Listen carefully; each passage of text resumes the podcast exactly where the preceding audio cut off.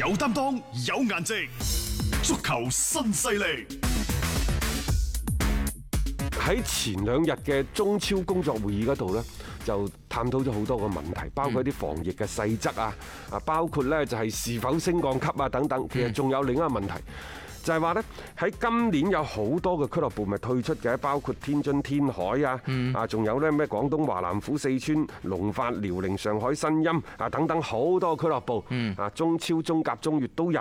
咁呢班球員呢個俱樂呢啲俱樂部退出或者解散之後呢，嗰啲球員點樣辦？係啊，咁當其時呢，就誒一路都冇一個好明確嘅嗰個指引嘅。到底呢啲球員轉出去其他俱樂部嘅時候，佢是否佔用接收俱樂部今年轉會嘅名額呢？因為中國足球協會嘅規定，你每一年每一個賽季喺轉會窗之前內援，即係國內球員嘅轉會，你只係有五個五個名額五個冇錯嗯名額。好啦，咁亦就話呢啲球員到底佔唔佔呢五個名額？嗯以前嘅講法呢就眾說紛紜。嗱，中國足球協會我成日都講，你應該做嘅嘢你又唔 做，到而家咧人哋問題提出嚟啦，好啦，你就解決方案，我我都認嗯可，解決就解決啦。之前呢就話佔。後尾又話唔佔，唔佔即係唔係佔嗰五個人。係喂，你諗下喎，天津天海即係深圳佳兆業嗰度接收咗幾多一人？炸㗎。你話如果佔，咁啊今年你一棟都冇。係如果你話唔佔呢，誒哇我仲可以去揾其他人啊，冇錯反正佢而家土豪。係啊，仲有呢，就今年中超有三個轉會窗口，又有第二種説法啦，話第一個轉會窗口轉會嗰啲就佔。係第二、第三個轉會窗口呢，嗰啲就唔唔佔佔，咁點解第一個轉會窗口嗰陣時嗰啲咩培稅啊嗰啲咪同天津天海係啊咪過咗去嘅，已經過咗深圳過㗎咗啦深，圳已經官宣官㗎咗啦，嘛係啦，係咪鄭即係達簽倫咗啦，合合係嗯約㗎嘛，即係嗰啲係佔嗰五個人嘅名額，然之後佢仲有啲咩微浩倫啊嗰一紮咩張路嗰紮呢，準備喺嗰度試訓，係啊就未官宣未簽約嘅路都冇官宣㗎。咁好啦，就話咧第二、第三個轉會窗口，即係而家呢個轉會窗口，嗯你再公佈嗰啲又唔佔。咁深圳就啊拍大髀你死啦！我之前簽咗咩鄭達倫嗰啲，你就佔。係咯而家你又話唔唔佔佔，咁到底佔定唔佔啊？阿足協係。咯，一直都冇俾一個明確嘅説法。就話咧，喺呢個會議上咧，陳戌源主席就拍板，係，全部都唔佔，哦，全部都唔知。全部都唔佔，即係話無論係第一轉會、第二轉會、第三轉會窗口等等，只要你簽咗一啲解散咗、退出咗俱樂部啲球員咧，就全部都唔佔嗯啊，一視同仁咁話。啊咁咁深圳應該就放下心頭大但係石。深圳放下心頭大石嘅同時 呢，另外就喺度打緊算盤，自己到底有冇做到冤大頭？啊因為隨住呢十五間俱樂部今次一錘定音，全部都唔佔之後呢，咁呢啲球員揾食嘅機會就大咗咯喎。係因為之前你到底轉唔轉會，點樣轉會？第一，佢嘅原先嘅身份係屬於。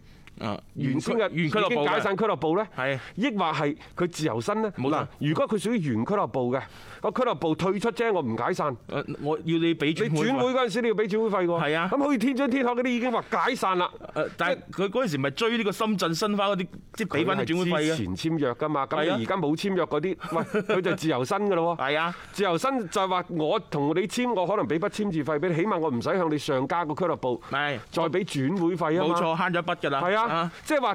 譬如話鄭達倫嗯嗰啲，你係要轉會費。好啦，而家張路呢啲分分鐘就唔需要轉會費㗎啦自由身加盟。啊因為嗰陣時你一講，大家仲記唔記得啊？天津天海五月份嗰陣時講啦嘛，三月份、四月份嗯係啊人工啊減半，減半啦五月份冇人工，冇你簽唔冇糧出簽係？你簽咗之後，你係就自由身啊你唔簽就對唔住大家就攬住一齊跳大海。冇錯啦，我唔 正式解散嘅。假設佢哋唔簽，咁 係你而家就去再去揾已經解散咗嘅天津天海俱樂部，唔知揾邊個？係假設你簽咗佢而家自由身，係一簽簽咗自由身之後，哦張老話加盟，係俾一千萬簽字費俾你，嗯要唔要咁樣就當轉會費啦咁樣。 O K，同啲個人傾掂就得啦。呢樣但嘢係咧，喂平好多嘅喎，係所以而家深圳就喺度拗晒頭，喂到 底我我嗰陣時，大家仲記唔記得天津天海仲發函俾上海申花，俾呢一個深圳深圳話，喂你簽咗我啲球員，你買咗啲人走，唔該你而家俾轉會費，你俾咗翻嚟，我要俾翻呢班大帝啲遣散費啊！冇錯，當時仲話深圳呢，即係個老闆都幾誒，唔即係實實際際，唉，反正係咁多啊，俾翻咁多你啦，即係都係幫你去渡過一個短期裏面嘅難關。啊嗯深圳佳兆業、上海申花已經咧係引進為原先引進嘅部分天津天海嘅球員咧支付咗轉會費。嗯，啊咁好啦，咁咁而家 呢啲 呢啲費用算點冇得先？冇得傾嘅喎，咁你俾咗就俾咗㗎啦，即係老實講，你只能夠係發生咗嘅、過去咗嘅，就由佢過去啦。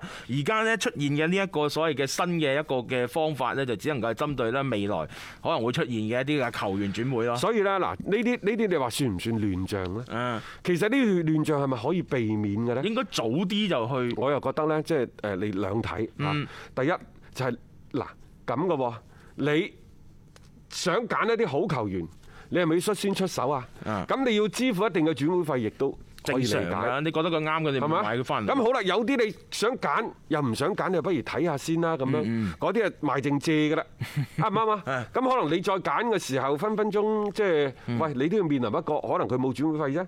但係個個都冇轉會費嘅時候，可能有簽字費。東家就話俾三百，西家就俾五百，南家俾六百，一樣有北家俾競七，爭一㗎啫樣有競爭嘅啫。係係啊冇錯同埋呢啲係唔上台面嘅。啊！呢個仲仲難去把控係嘛？你啲轉會費有時仲要媒體爆出嚟呢，即係大家可以作一個嘅少少嘅監督嘅作用啊！你都可以有一啲嘅手段可以做不翻。過好嘅，即係你冇佔轉會費，冇佔呢個轉會名名額額。係嗯咁然之後呢，即係你十幾間俱樂部喎，係咪？即係有中超、中甲、中突乙等然等間。一批人咁咁你湧出你嚟，唔佔呢個轉會名額呢，就可以令到呢啲球員呢，嗯就誒提供咗更加便利嘅、便捷嘅再就業嘅機會，係咪？冇錯其次，你亦都可以俾到而家嘅俱樂部呢更加回旋嘅餘地，即係我喺呢啲已經解散俱樂部嗰度執啲人。係唔佔轉會名額，然之後呢，我自己心儀嗰啲球員，我又可以再執翻嚟。仲有，如果我係一個中型班嘅俱樂部，我去執一啲解散俱樂部啲球員，我而家現有啲球員有睇咩恒大啊、上港睇啱嘅，我咪賣出去咯。咁係咪又揾一筆啊？係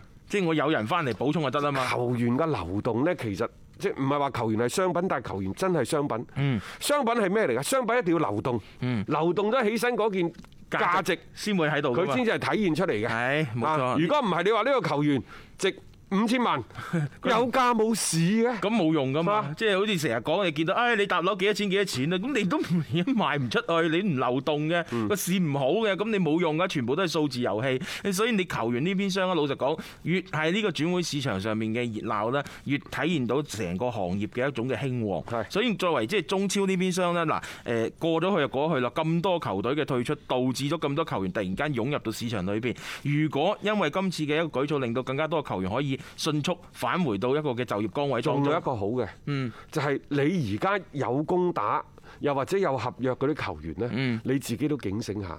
喂，其實出邊梗係好多人係啊，啊，等住開飯㗎。真係爭你飯碗嘅啫，過嚟。啊喂，你你如果表現有啲唔好，又或者即係你要搞啲陰謀啊、對抗啊等等，嗯所以呢個就係供求關係。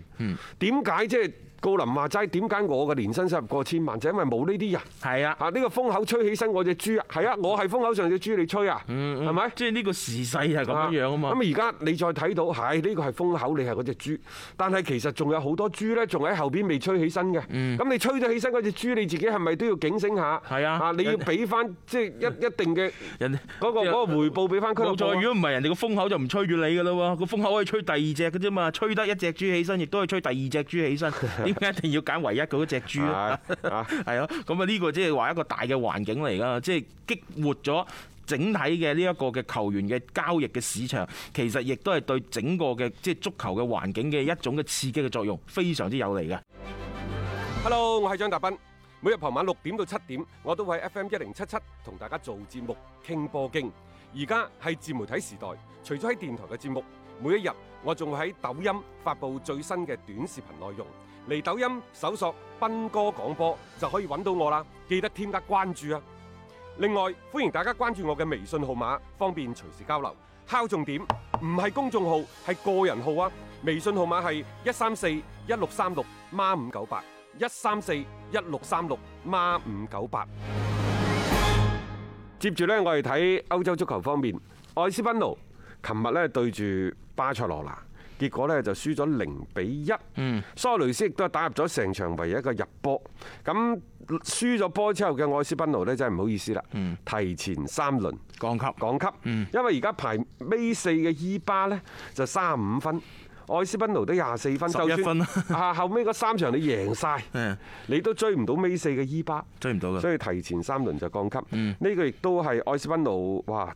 即係都都好耐咯，好耐啦啊嚇二。十七年之後再次降級喎，即係咁都俾佢撞上，因為 即係唔知點講，因為愛斯賓奴其實近年嚟大家睇西甲佢都屬於一隊都即係比較中堅嘅力量啊，即係唔算話強隊啫，但係佢一直都係喺西甲嘅即係中游位置徘徊啊咧。但係今個賽季真係踢得非常之差，誒自身嘅隊內嘅亂啦，啊幾次嘅換帥啦都挽挽救唔到呢個嘅頹局，咁再加上本身嘅實力真係唔得，攻又唔掂，守又唔掂，咁最終呢個降組咧又係嗰句啦，時間嘅問題嚟嘅。但係我就唔明啦，即係點解愛斯賓奴降咗級之後呢，咁多中國球迷去咗西班牙，即嗯係愛斯賓奴嘅官媒嗰度啊官媒嗰度，係啊喺評論區嗰度，你你留低啲留言做乜嘢？係即係全部都係喺度即係嘲弄人揶揄啊哋、係啊揶揄人哋嘅，即係冇必要啦咩恭喜愛斯賓奴成功晉級西乙啊！嚇，即係你哋呢個賽季表現配得上西乙聯賽，我哋係西乙球隊嚇等等啊啊！接接住落嚟呢，就唔好上誒誒母女啦，咩西乙唔值得等等，我都唔唔知點解會係咁 多人咩心去態難言咩心態呢？真即係係。即係我覺得一老實講句，就算點都好啦，咁呢隊波佢降咗組，但係佢係咪真係完全冇任何即係話即係一無是處啦？即係我覺得呢樣嘢唔需要喺呢個時候去去發表呢一啲咁嘅言論啦。咁更加多嘅就係一啲鍵盤俠嘅行為啊，幸災樂禍啊，都應咗之前嗰句啦。無論去邊度踢波，其實大把嘅選擇。西誒呢個愛斯賓奴降咗組呢，佢就降咗組㗎啦。即係啲球迷呢，其實嗰種嘅唾氣呢，係馬上已經出現到嘅嗰啲嘴臉啊。所以呢個即係有時冇辦法，哎呢個就係一沉百踩嘅一個好典型嘅呢一個例子嚟啦。咁啊，琴日嘅呢場波其實誒當然巴塞都只係贏一比零啦，都好俾面㗎啦。老實講，你係真係喺嗰個嘅實力上面，兩隊波其實差距會比較大嘅。愛斯賓奴呢，即係今年誒第一教練啊換得多啦嚇，你都唔覺啊，母女已經五朝元老啦，嗯五朝元老係啊嗯去咗一一個半賽季啫嘛。另外呢，上個賽季就叫做打咗去歐聯嘅賽事，嗯到呢個賽季直插落去。誒，其實呢啲咁嘅情景喺歐洲嗰度呢，比比皆是嘅。係啊，好多球隊都試過㗎，只不過有啲就好彩驚險保到組，咁有啲就好似愛斯賓奴咁樣樣咯，直插谷底。啊！你再加上啲咩公分教練啊、主力嘅前鋒啊等等，全部離隊他頭，你啊真係唔好意思啊！你揾埋母女，母女嗰啲咁單薄嘅身板，喺一啲西班牙嗰啲即係。人高馬大嗰啲後衞面前撞都撞散你啦，係咪？啊，雖然呢就話嗰個打法呢，其實愛斯賓奴真係幾啱母女嘅，但係母女喺門前嘅機會嘅把握嘅能力嗰度呢，亦都係相對比較欠缺。你話母女去愛斯賓奴有冇進步？我覺得有，有進步無論係佢嘅奔跑、佢嘅走位嘅能力嗯啊等等，都係唔錯嘅。喂，但係喎咁喎，但門前把握機會嘅能力嘅絲毫唔見提高。仲有，嗯我始終認為呢，母女對於西班牙或者西甲嗰啲節奏呢，佢一路都跟唔上。所嗯以點解場場波打五啊幾六啊分鐘，佢就頂唔住啦。係啦，已經磨晒氣咁樣啊嚇，即係你唔能夠堅持到落嚟嗰九十分鐘嘅一個競技狀態。你去咗一年幾啦，點解即係都適應唔到西甲嘅節奏呢？如果西甲嘅節奏適應唔到，你覺得佢適應到英超嘅節奏咩？始終我覺得呢，作為球王母女去打西乙聯賽一啲都唔丟架。唔丟架，有啊咩問題啫？但係而家問題嚟啦，誒母女呢之前曾經講過，就話就算呢一個愛斯賓奴降級呢，佢都會繼續留守喺球隊嘅。不過你都知道呢一個所謂嘅去愛斯賓奴。誒留洋就唔係話你母女一個人話咗算，可能呢，從愛斯賓奴個老細上海市體育局，包括呢就中國足球協會等等，喺誒母女轉會呢個問題上呢，都係即係作咗好大力嘅推動嗯嘅，亦就係母女嘅留洋已經唔係個人嘅事情。佢已經上升到一個呢，即係中國足球協會，又或者係中國職業足球一個形象嗯係啊嘅問題。樣板工作好啦，，咁到底接著嚟，你係再去其他嗰啲有中資背景嘅球隊，嗯抑或係因為自己嘅能力獲得其他球隊嘅青睞呢？嗱，咁大家不妨拭目以待啦。嗯但係如果企喺我個人嘅角度而言，我都係覺得母女其實係可以繼續留喺愛斯賓奴踢波嗯冇嘅，問題並且愛斯賓奴嘅主力佢都未必可以攞到。係啊，佢而家都唔係穩定嘅手法啦。咁呢個賽季你諗下幾任嘅教練換嚟換去，佢自己嘅位置亦都係一時係主力，一時有可能替補嘅其啫。實呢，母女打得最好嘅呢，就係上海上港嗰陣嗯時，個配置呢，就係有一個強力嘅中鋒，係啊，佢喺隔離做一個串繞、串繞啊現位咁嘅工作呢，可能好嘅。如果你話喂，你就係首發嘅前鋒、首發嘅中鋒啊，咁啊真 係搞死人㗎。有啲問水啊，有啲問水。佢旁邊冇咁嘅人啊嘛，冇錯而家係啊，即係以前上海上港佢係啊，本土射手王啊，風光無限啊。你試下隔離擺個後客啊，好多球員可能都會踢出唔同嘅身價添。即係呢個係即係個隊友可能會造就咗你嘅一個成功。母女呢，我覺得即係個自信心呢，亦都唔無需要受損，因為你喺上海上港嗰陣時，你身邊嘅都係大牌奧斯卡、侯克呢啲都係歐洲可以喺五大聯賽踢波嘅球員，係咪？你喺佢哋嗰度即係可以攞到好多嘅幫助，亦都成為連續幾多屆嘅六年嘅中超嘅最佳射手。只要揾到一啲類似咁樣嘅即係比較強力啲嘅中鋒，佢喺旁邊呢，其實我覺得母女仲係仲係有機會喺西西乙嗰度立足嘅。咁啊睇下接住落嚟呢，就係母女喺呢一個嘅歐洲嘅足球生涯何去何從，我哋都可以同大家咧繼續跟進落去嘅。